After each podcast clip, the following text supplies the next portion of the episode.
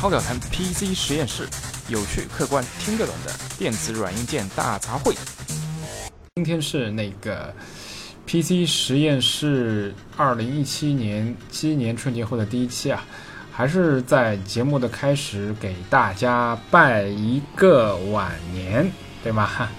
好，那还是恭祝大家这个事业有成啊，呃，爱情顺利，多多发财啊，这个人生就完满了。好，那今天我想这个就诚如那个之前录的一期那个短的这个语音里面提到的话，那可能我们 PC 实验室在二零一七年最大的这样的一个尝试的话，可能就是。会逐渐转向视频化，而今天这一期节目，当然大家肯定是会先听到这个音频版本，那我们可能会尝试把这一期的这个呃音频的内容转化为视频文本。那当然，由于这真的是由于初试初初次试水啊，那这个肯定会有很多的这样的一些不足之处啊。那希望呃大家多多反馈这个意见啊，以便我们不断的改进。OK，那在。进入今天的这个节目正式内容之前呢，我们想做一个小小的改变，就是所谓每天都给大家带来一些就是呃 PC 硬件上的一些小福利吧。那今天的这个小福利，说实话，我觉得呃也确实是偶尔发现的。那就是说，呃，我在这个翻阅京东的这个 APP 里面，突然发现，哎，京东居然有一家有一家那个呃。第三方的自营店直接在打包出售这个 X 五八主板，呃，以及所匹配的这个八 GB 内存条，也就是说它是呃，甚至还带了 CPU，那就是说它是 X 五八主板，呃，四核八线程的这个。五六四零啊，据说啊，当然它在这个京东网站上写的是四四和八八线程的这个 JSQ，但是我看根据下面这个用户的反馈的话，实际上最近所发的这个所有配的 CPU 都是呃 X 五六四零，那就是说呃和大叔早年自己玩的这个五六五零相差可能只有这个频率上的这样标称频率上的这样的一些差异啊，那实际上它这是一款那个。六核十二线程，十二个框框的这个 CPU 啊，那真的是相当实惠。它的总体的构架相当于 i7 一代嘛，但由于是六核十二线程的这个产品，它的象棋跑分是非常高的。如果以 X 五六五零为例，如果超到接近四 G 赫兹左右的话，我相信它的成绩应该至少在呃一万八千分以上吧，哈，相当厉害吧。最关键是什么呢？这个打包的这个。价格甚至只有呃五百五十元左右啊，那真的是，呃，我记得当时大叔玩这个 S 五六五零的时候，光一块 CPU 可能就四百多吧，然后又花了将近一千块钱淘了一块二手的这个，虽然是 ROG 啊，虽然是信仰，当然，呃，ROG 的主板虽然即使是二手情况下，确实也是呃标配不错的，但是我觉得，呃，从一个绝对实惠啊玩票的呃这个角度来看，它。这个京东这家第三方自营店提供的这一块，呃，呃，所谓，也许是杂牌吧，那确实是杂牌啊。但是因为我看基本的功能都有，这个 X 十六的插槽啊，这个两根内存插槽，包包括提供了一些必要的像 USB 啊、ACT 口，就是说，毕竟这个价格了嘛，呃，这个配置我相信也也能够满足就是基本的使用需求。何况它又带了内存，又带了 CPU，带了主板，你只要再配一块独立显卡，放一台。呃，功能可以用得上的这样的台 PC 主机，而且性能相当强悍的 PC 主机就完成了。当然，由于呃大叔也没有切身呃体验过这家产品的最终的效果，我是呃有两点是要提醒的。因为呃从由于是附送的内存啊，这个内存当然我呃我只是做一个做一个猜测啊，因为呃很多这个所谓这个。嗯，DDR 三很便宜的内存的话，它可能都是用废旧内存的核心，重新在这个比较低劣的这个这个小作坊里面重新炮制出来的。那些内存呢，用呢是可以用的，但是它的稳定性啊，尤其是超频稳定性是相当相当差的。能够在标称频率稳定运行，那你觉得是应该就烧高香了。尤其现在这个季节是是呃，在中国绝大部分地区是寒冬腊月，那在整体室温比较低的情况下，那可能这个稳定性的问题啊，那就不是那么不是那么严重。那马上就要早春二月了，是吧？这个这个春天来慢了，那随着气温不断的升高，那这个不稳定的性问题可能会呃不断的涌现出来，尤其是它它所配备的这样的一块。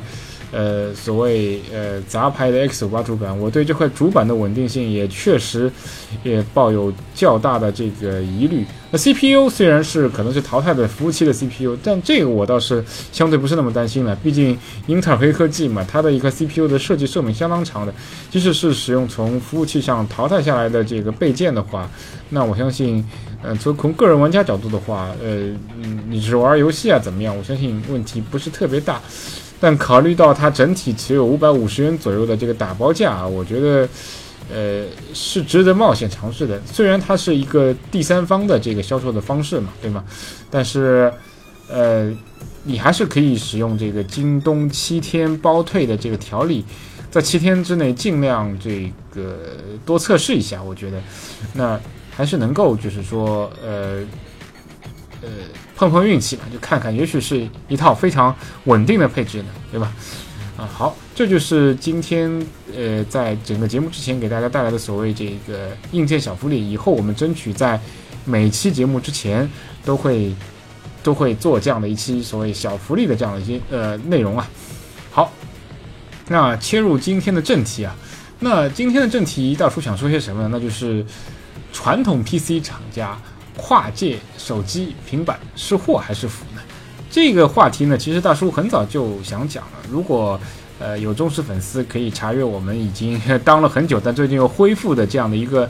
呃网站上看，我做了一个 survey 调查，就是说想看一下大家这个二零一七年想让我们这些节目往哪一方面发展，到底是继续强化，就是还是 X 八六 PC 这套。呃，内容体系呢，还是就是可以，就是说，呃，跨越一些去谈各种各样的，比如说 VR 设备啊，比如说那个手机、平板啊。那我我个人认为啊，其实这个观点在之前节目当中其实也反复提到过。那其实我个人认为，这个目前的智能手机其实就是 PC 的进化，只是，呃，早些年那那没有，嗯，没有这样的这个工业的这样的一个集约度啊。那我们对于一些就是。呃，所谓早五年、早十年的这 PC 的这些功能是无法集成到这么小的一台手机当中去的。那当然，呃，二零两千年到二零一零年之间，其实也是有很多的这个类似于叫 Pocket PC 啊，或或者是叫 UMPC 的产品，但是是由于呃呃软件也好啊，硬件的这样的一个产业的这个结合度、集成度也好，就它的产品其实。呃，还达不到这个便携的这个水准，我觉得。那当时 Pocket PC 的体积还是非常大的，那它的体积，我觉得其实也也不比最早的这个大哥大会小多少啊。OK，那呃说这么多呢，还是想就是说，我们虽然这个节目的系列叫 PC 实验室，那既然智能手机其实就是一种这个 PC 的进化，那我们也没有必要这么拘泥于说，哎，我叫 PC 实验室，我就。只能说 PC 的内容，那我觉得我们还是可以适当呃尝试去跨界说些 PC 内容。那呃回到今天这个节目内容上来，我觉得这个题目是非常好的一个所谓呃承上启下的节目，那就是我们正好可以看一下那传统 PC 厂家他们是否。呃，出于什么样的目的，出于什么样的原因，就是一定要跨界到这个手机啊、平板啊这样的一些领域去呢？那呃，触发大叔去做这期节目的一个呃这样的一个触发信息是什么？就某天我在官网网站上时候，突然发现一条新闻说，哎，雷蛇啊，这个灯光蛇啊，既然也想跨界开始做手机了。那雷蛇作为一个就是定位于这个发烧的 PC 周边啊，当然后期它也确实也，呃，也涉足了一些就是说那个笔记本的这样的一些制造，但是它早年确实是以以这个鼠标啊键鼠呃为建厂的嘛。那到了二零一六年末啊，二零一七年初，雷蛇居然也要推出一款自己的手机，这。不得不呃让我想，哎，确实是可能我们 PC 实验室是应该做一期节目来审视一下整个行业、整个 PC 传统的这些品牌，呃，究竟有多少做过多少努力去尝试试水这个呃手机制造的？那他们今天的这个情况是怎么样？OK，那雷蛇由于信息很少，呃，从图片上来看，它确实 引入了它自己很多这个引以为傲的元素啊。那其中最大的因素就是一个 RGB 的灯光嘛，呃，但由于目前只是一些假想图的这样的一些阶段，那我们也只能这个浅尝辄止啊，那也就只能说到这儿。那我们可以呃从几个这个 PC 行业的大拿大咖啊，这来来 review 起啊。那第一位我们想。Review 的呢，就是说是，那就是呃，或者是两位的话，那就是戴尔和惠普啊。这个这戴尔 就是广大这个这个粉丝所所所戏称的这个傻多戴啊。那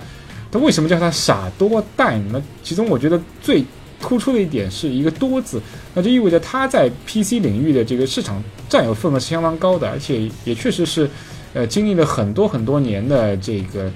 这个市场的经营啊，那是有成千上万，那不是成千上万的，可能是上亿的人都使用过这个 Dell 的这个 PC 产品，包括台式机，包括笔记本。那所以它突出一个多字。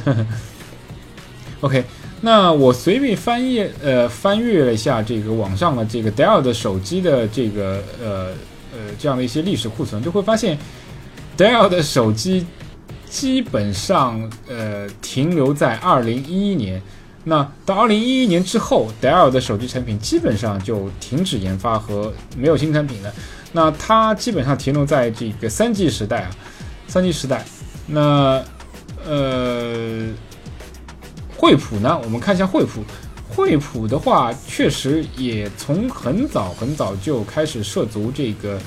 呃，二零一零年左右吧，就开始涉足这个智能手机的行业。然后呢？惠普也跟戴尔一样，它呃既有这个安卓的这个机型啊，也有这个 Windows Mobile 的机型。那其实呃这里要提到一点的话，那个惠普和戴尔不同，因为惠普早年收购了康柏，也是一个早呃早年一个非常大的、非常主流的一个 PC 品牌。而康柏呢，其实是有非常完整的这个所，我们就提到了 Pocket PC，Pocket PC 的产品线。所以说，呃。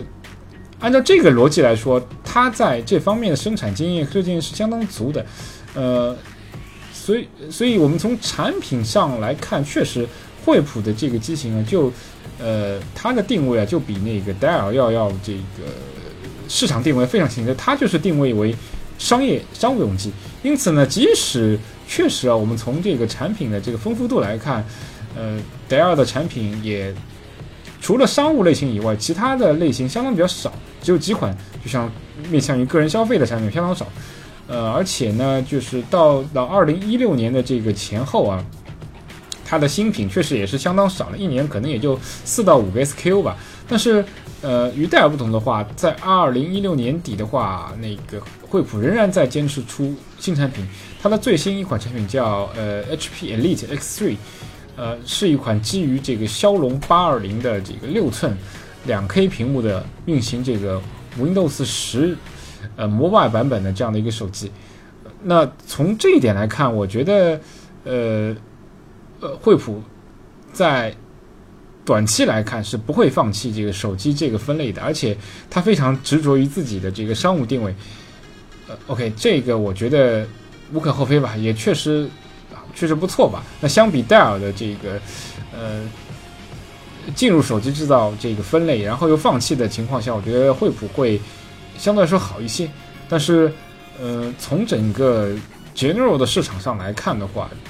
呃，目前整个商务应用的这个范畴来看，全世界使用惠普的这个所谓 Windows 十的商务手机的这个用户，确实是不是那么多，但还呃不是那么多。OK，呃，review 完这个国外的两个两大 PC 品牌惠普、戴尔的话，我们就来看我们这个啊，这个来弄我 Lenovo 啊，这个这必谈的嘛，是吧？那 Lenovo 其实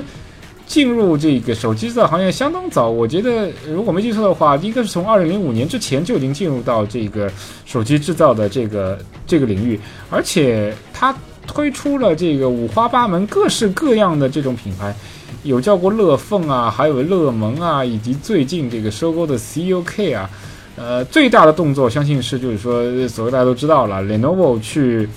呃捡了这个谷歌的这个剩饭，对吧？把剥离了很多软件的这个专利的这个摩托罗拉手机制造的这一块，给吃了下来的。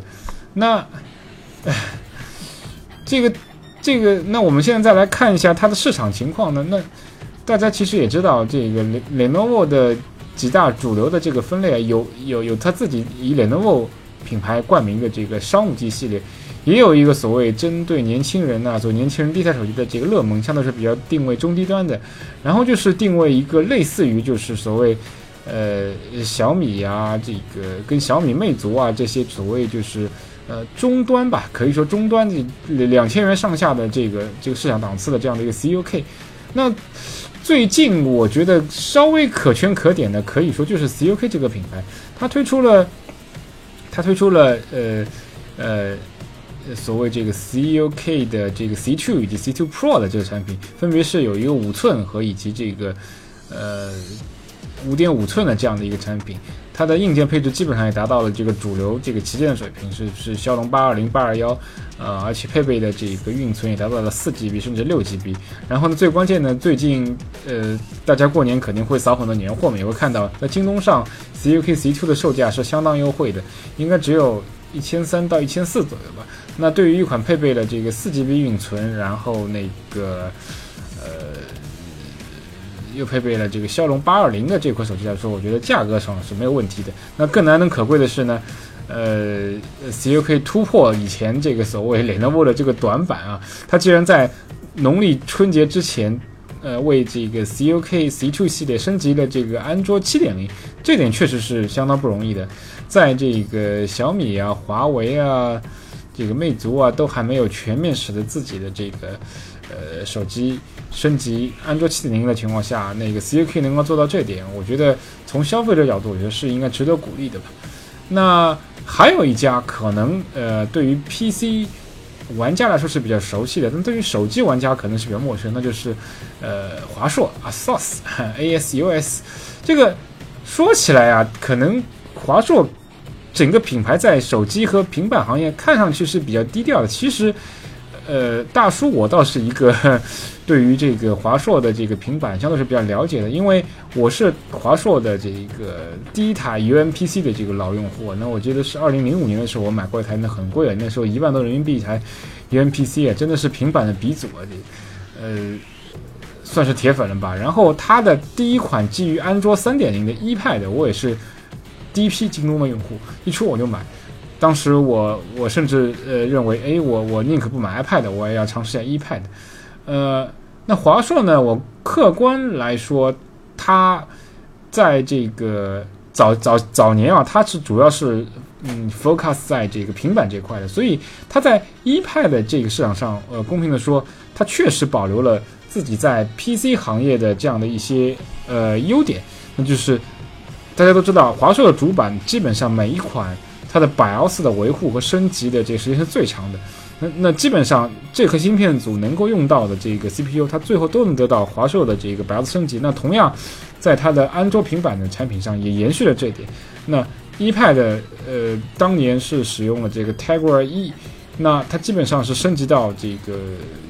主流的这个英伟达驱动能够支持的这个安卓版本，我记得是升级到了安卓四点零。那当时对于泰国一来说是是相当难能可贵的，有很多那时候同样上市的山寨产品，那只有一个安卓三点零就结束了，而且很多的细节 bug 啊，确实在不停的这样的一些修正。从这个角度来看，确实是不错的。但是呢，也是倒霉催的。大家都知道，安卓平板在和 iPad 的这个 PK 当中啊，安卓手机是不错啊，靠着自己这个价廉物美的这个这个这个特点啊，时至今日确实占据了相当的市场。但是对 Pad 来说，基本上 安卓 Pad 对于 iPad 来说真的是一败涂地啊。那可能目前还会有一些中低端的利润很低的这样一些产品，那基本上大公司都退出了这个平板的这样的一些竞争，甚至连谷歌自己都几乎放弃了自己 Nexus 九这款。由 HTC 代工平板的这样的一个系统升级的支持啊，那由此可见，谷歌自己都对自己的平板产品是所谓不抱希望，所谓弃子，已经从原来唯一的平板太子，哼，堕落到这样的一个弃子的地步，那那你说对于华硕这样的一个第三方厂家来说，那还有什么话可说呢？是吧？OK，呃，那以上就是呃，大叔我认为的这个比较。比较比较典型的这家 PC 行业，呃，涉足手机和平板的这样的这样的一些这样的一些情况啊。那呃啊，当然我前面漏说了，华硕其实近期确实呃对手机端的这样的一些发力还是比较多，它推出了一些比较比较特殊的产品，包括早年的所谓 Pad Phone，它把一个呃手机可以嵌入到一个 Pad 上，这样导致就是说你你你平板可以无线呃不是说说无缝这样的就。呃，嵌入这个手机上的这个软件比较方便。然后呢，呃，近期动作又会比较大，好像它还是首发那个骁龙八二幺 SQ 的产品，而且，呃，华硕的这个手机的产品也也沿袭了这个所谓像之前提到的这个 Lenovo CUK 一样，就是说它的硬件配置很高，但是价格呢确实还是比较平的，应该都是在两千元上下的这个产品。嗯，考虑到华硕在 PC 行业的这个口碑和定位的话，它并不是一个那么低端的产品。那两千元上下的价格，我个人认为还是比较公平的。相比所谓这个 ROG 败家系列，那它在手机上的定价可谓说是呃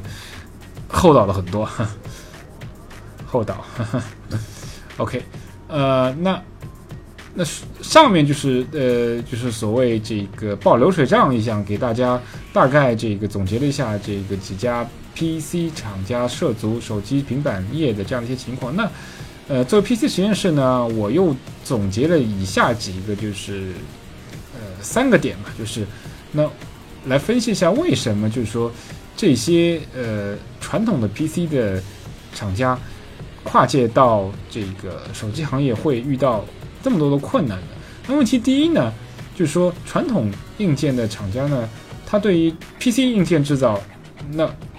从纯粹从 PC 从硬件制造角度上，我觉得这个它从他从这个呃 X 八六 PC 行业转行到手机，我觉得它的难度是很小的，没有什么大问题，对吗？它的嗯产品的复杂程度也许会有一些不一样，但是只要经过一到两年的经营，我相信以这些。国际大厂的实力啊，都不是什么问题。但是最关键的是，是这个产品结构啊，是有一些本质性的这样的一些这这这些区别的。因为在 XPC 的这样的一个产品的这样的 X 八六 PC 的这个产品的这个领域的话，那软件基本上都是由微软包的嘛，它就是会经常提供它的 OEM Windows 啊，不管是 Windows XP 啊、七啊、十的升级啊，那都是由微微软来包办的。那呃。硬件厂家，他是，他是不需要，就是说去花很多的这样的一些呃精力去再去在软件方面做很多的这样的一个很多的这样的一个呃努力的。但是对于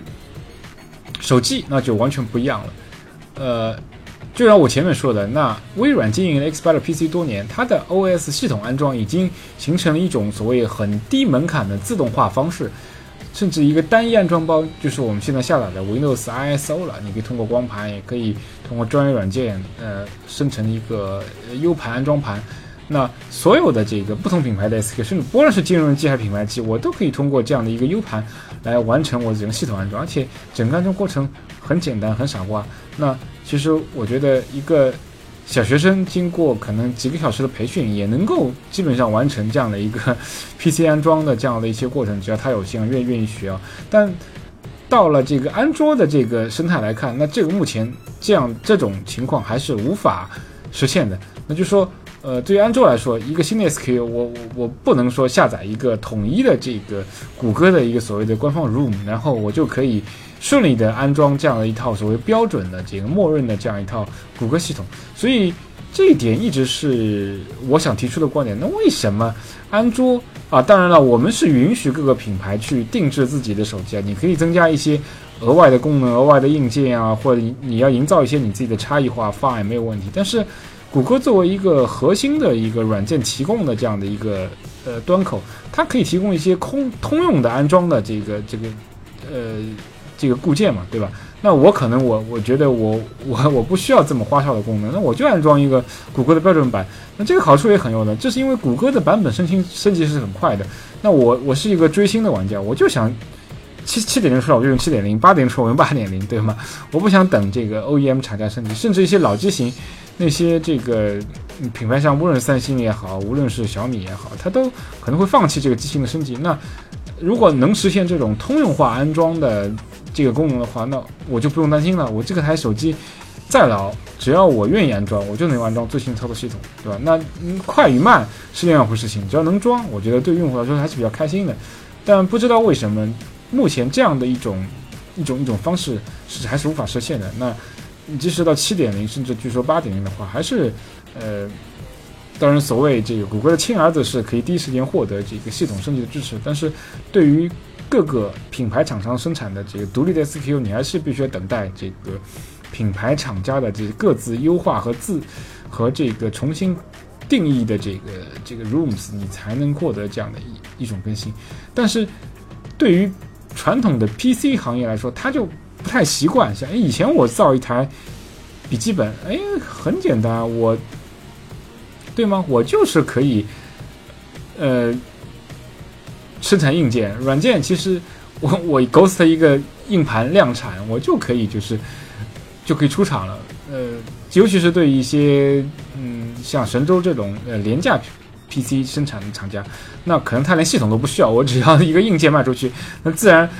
自然有有有各种各样的方式能够解决这个系统问题。我不担心用户拿到的时候他装不了系统，是吧？那对于手机来说，如果你你出出售一台裸机，里面是不带安卓系统的，完了，那这个用户基本是没有办法自己去安装这一个所谓手机操作系统。OK，这就是一个呃第一个问题，呃，我觉得甚至是一个相对来说相对来说是比较主要的一个问题吧。那问题二呢，那就是呃营销端，那传统 PC 厂家，呃，它是有比较强的传统渠道销售的依赖症啊。那对于线上的这个营销。并不在行啊，呃，这样的话，大家都知道线上线下一个最大的区别。那无论怎么说啊，无论有很多评论啊说，哎，线上的这个成本也是越来越高啊。但是你从绝对值，从一个客观角度来看，那线上营销的这个成本还是会比线下要低很多。而且最关键的是什么呢？就是说，随着这个大数据时代的到来啊，那线上营销它的这个所谓，呃，marketing 的这个广告啊，这个拉用户的这个引流量的这个准确性啊，那要比线下高很多。那线下它所存在只是一个一个一个销售点啊，它是被动等待这个客户上门来买产品的。那线上的话，我可以根据我了解的这些客户的这样的一些信息，我主动投放他所感兴趣的这个人，因为大数大数据时代，所谓大数据时代没有隐私嘛，那。你是一个喜欢硬件爱好者，你还是喜欢一个时尚产品的这个呃女生？那其实对于淘宝啊，对于亚马逊啊这样的平台，它是非常清楚的，它就可以根据你的这个需求来推放、来推送你所需要的这个产品这样的广告，那这个效率就是大大提高了。这个其实。就是暗合了这个，我不记得是去年还是前年的这个诺贝尔经济学奖所提到的这个，任何销售都是有一个搜寻成本。那线上渠道的这个，呃，不要说纯粹的推广成本，那就是搜寻成本也是会大大低于这个线下。那传统 PC 厂家如果对于线上这套销售不是那么擅长的话，呃。那就会导致它整个这个销售的这个成本会比较高嘛，而且销售的效率也会比较低，啊，当然了，那所谓由这个小米首创的这种所谓打引号的耍猴模式啊，呃，也不是说百分之百就口碑非常好，但小米的产品大家都知道价廉物美，民用系统相当不错，非常好用，但是呢，往往在它产品发售初期，那个。所谓米粉很难这个在第一时间以这个官方标准价格获得这个产品，但这里呢，这个大叔就要可能为所谓这个 嗯小米的这个耍猴模式去去去稍微解释一下。我也不说解释说它这个好与不好，这个我不做判断。那我要说的是，其实呃小米这种先获得粉丝订单、先获得消费者订单再生产的模式，并不是由小米。或者是雷军首创的这个模式，其实最早是在呃汽车行业是由丰田 Toyota 首创的，然后呢，PC 行业就是前面提到的大家非常耳熟能详的傻多带提上了。他们所谓有一个库存叫 Just in Time 零库存概念，对于消费者来说，我先获得订单和定金，然后呢，呃，对于零件，呃，零件商来说，我也是通过压账的方式，就是我获得订单以后，那就去问这个，呃，零件商去收取这个零配件，然后再通过自己的核心厂商完成组装后，把产品最终交付给消费者以后，再进行利润和这个上游的这个供货的这样的结算。这个好处呢，那很简单了，就是说作为这个整个价值链中间的这样的一个品牌。终端产品制造商的时候，它非常有利啊！它对消费者来说是先收钱再给货，然后对于这个零配件的供应商来说是先售货再结账。那它简直就是在整个价值链和这个资金链上完全没有任何牵制啊，是吧？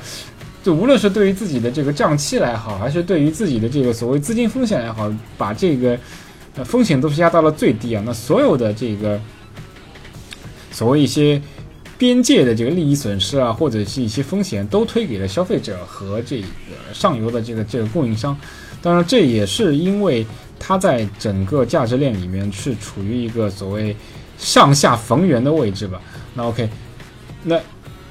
这么一说，可能大家都会清楚，其实所谓小米的这个耍猴模式根本就不是呃。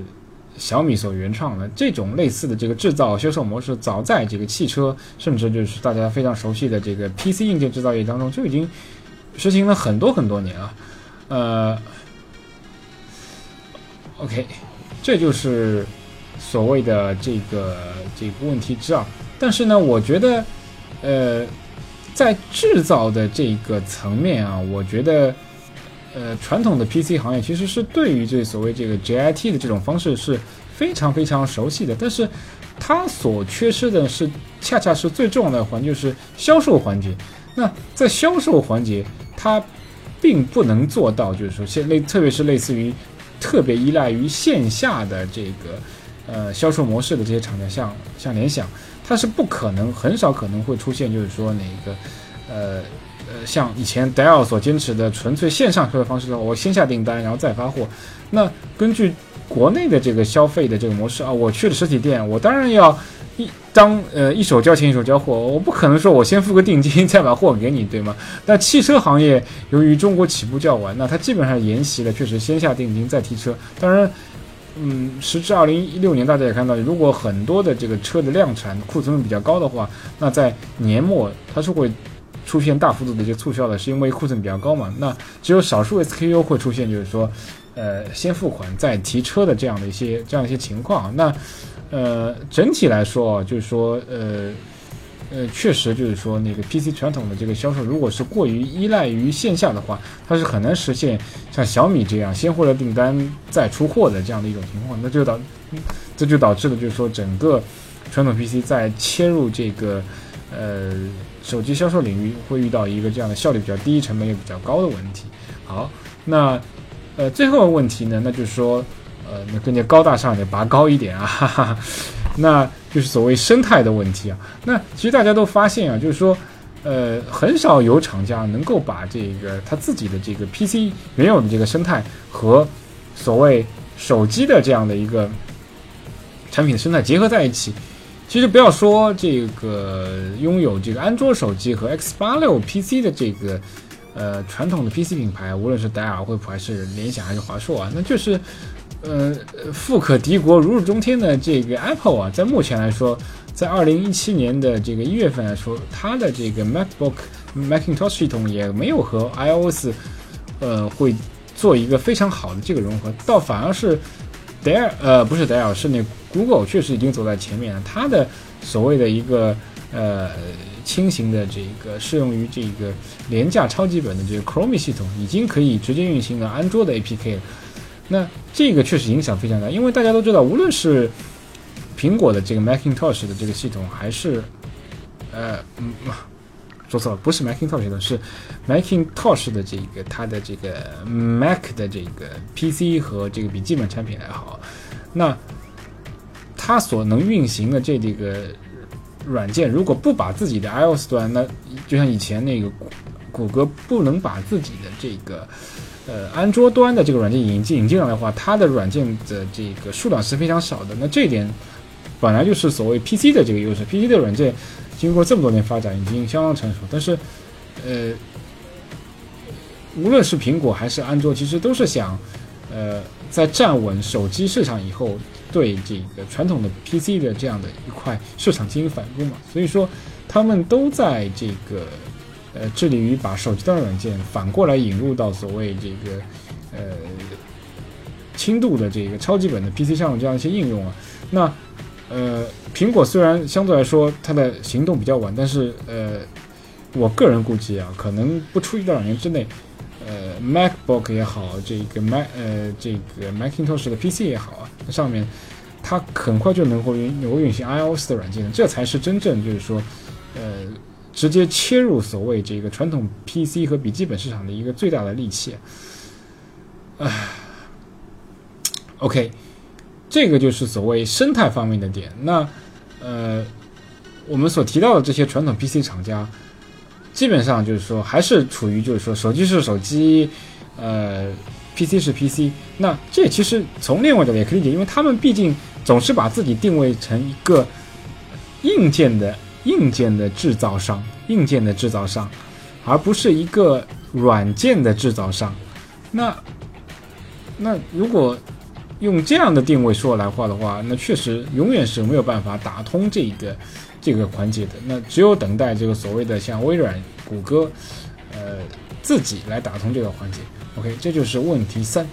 那呃，作为今天的节目的这样的总结啊，那我最后再呃提升升华一个观点。那很多人就会有这样的一个问题，说，哎，那既然传统 PC 厂家跨界这个 PC 平板行业那么不顺利，那这个你可以放弃啊，你就乖乖的、老老实实的去生产这个 PC 不就可以了吗？对吗？那在这个设定其实是会有很多问题的。呃，对于 PC 行业来说，呃，传统 PC 来说，呃，不但理论上不但不能放弃持续进入手机行业，如果你不这样做的话，可能你原有的 PC 市场。的这些市场份额可能真的就是保持不了多久了，因为，嗯，就如刚才在问题三当中提及的，就是所谓我们整个业态的更替啊，向来都是说从最接近于消费者的环节反攻上游产品，那就好比当年呃微软，呃微软在刚刚推出这个这个 Windows 这个操作系统时，当时市场上最流行的是什么呢？是服务器端是 Unix。对吧？然后这个，呃，呃，个人消费端的话，当年其实，IBM 是推出过一款就是可以使用在个人消费端的这个软件，叫 OS2。那，呃，无论是 Unix 和 OS2，当时都是所谓 神级存在啊。那微软根本就是一个名不见经传的小公司啊。那，那正是由于微软的不懈努力啊，它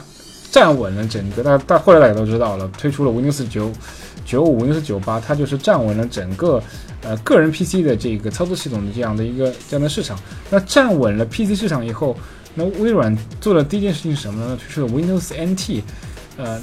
呃，这就是所谓就是 Windows Server 的这个什么系列的这个前身啊。那它立刻就是反攻了服务器市场。那时至今日，大家也可以看到，除了一些这个所谓。呃，怎么说呢？这个由于整个发展历史，它要做迁移的成本太高的这些领域，还仍在保留这个 Unix 系统以外的话，那基本上，呃，大部分的这个中，呃，不能说中小型了，甚至大型的这样的一些商业机构的话，那微软的服务器产品的渗透率是相当相当高的。那这个就是呃，我之前所说的就是说，呃，整个行业。特别是在 IT 行业的话，那如果你掌握了这条产品链的最接近于消费者这个环节的终端产品，你站稳了，你完全是可以向上游去去去进攻的。那回到二零一七年的今天，大家这个感觉我在节目当中也提过很多次，就是说你会发现原来你的个人的这个数码中心啊，就是说沟通中心啊，可能早十年早二十年那就是一台 PC。那现在二零一七年呢，那你的。第一位的这个所谓个人日常核心互联网使用的控制节点啊，早就从这个 PC 转移到了这个手机上面。那越年轻的这个用户啊，他使用手机的占比越高，那这就很容易导致消费者哪怕在选择需要 PC 硬件的时候，它就会根据熟悉品牌的这个手机产品的这个用户体验所产生的这种粘连性啊，来进行选择。比如说我，呃，我用惯了这个小米的民用系统，哎，我是不是看，哎，小米正好推出台笔记本，我为什么不用呢？也许它上面可以有些更好的这个跟我的一些就是账户啊，这样一些数据共享的这样的一些沟通啊。行啊，那因为我已经用了小米手机嘛，然后看小米笔记本也不贵，质量也不错，那我为什么不买呢？那 OK，那原来可能会去消费我们这个。呃，华硕啊，宏基啊，莱诺啊联想啊，这个，这个这样的一个消费机会就转到了这个小米名下。那华为也是同样情况啊，华为手机现在也是是气势如虹啊。那它在今年也推出了很多这个超级本的这样的一些产品啊，它的这个整个市场路数是跟小米如出一如出一辙。那所以说，呃，如果这种情况不断发酵的话，那原先传统 PC 厂家所苦心经营的。十几年、二十几年所形成的品牌年度啊，就会逐渐消亡啊！我相信这就是 PC 传统品牌所最不想看到的局面。说今天如果你很保守的，仍然不去进入 PC，呃，不去进入手机市场的话，那可能未来你的 PC 市场的份额也会逐渐消亡。这就是为什么，就是说，虽然呃，所谓根据上面。嗯，将近这个半个多小时啰啰嗦嗦啊，就是说，上面所大叔所告诉这个大家今天的这样的一个所谓这个 review 啊，那呃，无论是 Lenovo 啊、戴尔啊、华硕啊，进入到这个 P 呃手机手机领域的话，都是命运多舛啊，然后磕磕碰碰啊，但是呃，这些真正是有远见的这些所谓集团的这样的一些他们一些掌门人啊，都是知道，哪怕再困难、再痛苦，那我还是要坚持进入到这个。手机领域不能放弃，一旦放弃的话，那可能未来五到十年，这个品牌可能就会消失了。所替代的，那就是大家现在目前能耳熟能详的这个小米 PC、小米笔记本、华为笔记本，甚至是所谓 OPPO 啊，不，不是 OPPO，是 OPPO 和 VIVO 的这个 PC 都有可能会呃替代原有的 Lenovo、戴尔、惠普出现在千家万户的这个书桌上面。好，那。今天的节目就告一段落，谢谢大家的这个收听，好，再见，拜拜。